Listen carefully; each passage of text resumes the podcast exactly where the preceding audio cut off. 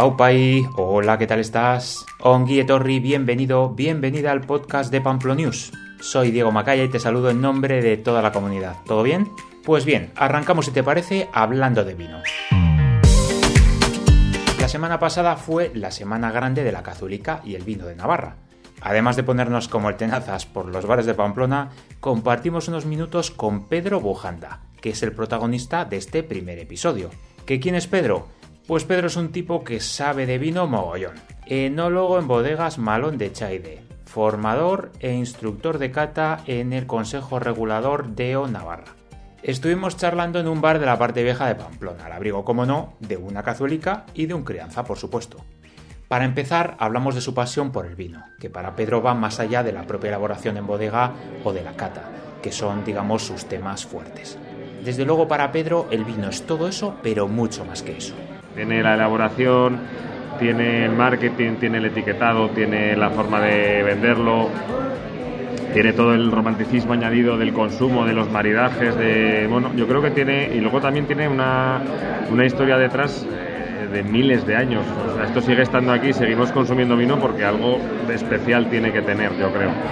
Entonces, eh, pues sí, eh, yo creo que lo bonito que tienes es eso, que es que no acabas nunca. Es como que siempre tienes más para avanzar, más para, para desarrollar, para probar y para disfrutar. Metidos en la harina, le preguntamos a Pedro de la relación de la gente joven con el vino. Le preguntamos sobre las fórmulas, si es que existen, de poder atraer a ese colectivo que al fin y al cabo pues es el que deberá sostener la industria en el futuro.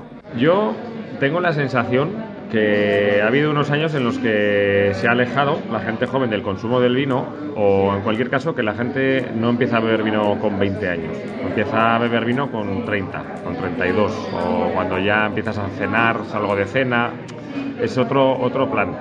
Eh, yo sí que soy partidario de que la gente joven eh, consuma vino como le guste y como le guste es en forma de calimocho, en forma de vino con naranja, en forma de frisante, que es una forma de, empezar a conocer el vino. Es que al final, me refiero, el consumidor de vino habitual, igual que, como es mi caso, consumimos un poco de todo, ¿no? Blancos, rosados, tintos, en cada momento te puede gustar uno, te puede gustar otro. La pregunta de cuál es tu vino preferido, yo no tengo un vino preferido. A mí me parece que el vino en cada momento puede ser diferente.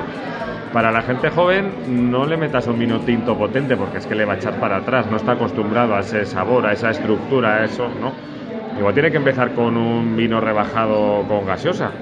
igual algún enólogo me puede echar los perros ahora mismo, pero yo creo que no, que es que la cuestión es que tenemos que acercar nuestro producto, que es el vino, a toda la clientela, a todo posible consumidor. Y una de las formas de empezar a, a, que la gente joven consuma vino, pues puede ser esta, en un combinado del tipo que sea, con un vino blanco dulce, por ejemplo, que eso es más fácil, vamos a decir, de beber. Eh, luego pasarán de ahí seguramente a vinos blancos secos, luego a rosados, luego a tintos jóvenes, luego a crianzas y bueno, y al final pues elegirán lo que más le guste y cada momento. Yo creo que es un poco como debemos trabajar con la, con la gente joven. Y para finalizar, hablamos de la situación un tanto complicadilla que atraviesan los caldos navarros. Pedro apuesta claramente por la defensa del producto de proximidad. Hay que concienciar, yo creo, a la sociedad en Navarra de defender nuestros vinos, eh, tanto dentro como fuera de Navarra. Pero, aunque nos guste probar vinos de todos los sitios, ¿eh? pero, pero joder, que vayas a, un bar en, cualquier pueblo de Navarra y que, que pidas los vinos pues de ese pueblo, de esa bodega cercana, de no sé, más que pensar en, pedir aquí vinos de otros sitios, no céntrate en el turismo enológico local, en los vinos locales, que tenemos cosas estupendas, tenemos además somos famosos por, por ser diversos y polifacéticos, tenemos blancos, rosados, tintos, dulces, tenemos un poco de todo.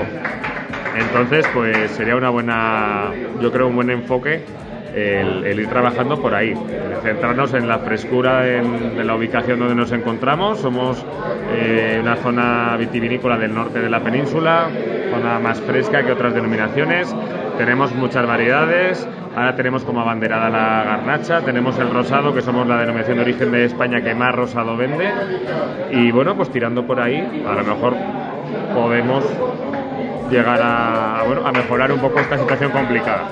Seguro, seguro que sí. Pues nada, espero que lo que te hemos contado te haya resultado interesante. Si es así, no dudes en compartir este contenido. Gracias por escucharnos, es que ricasco y hasta la vista. Agur agur.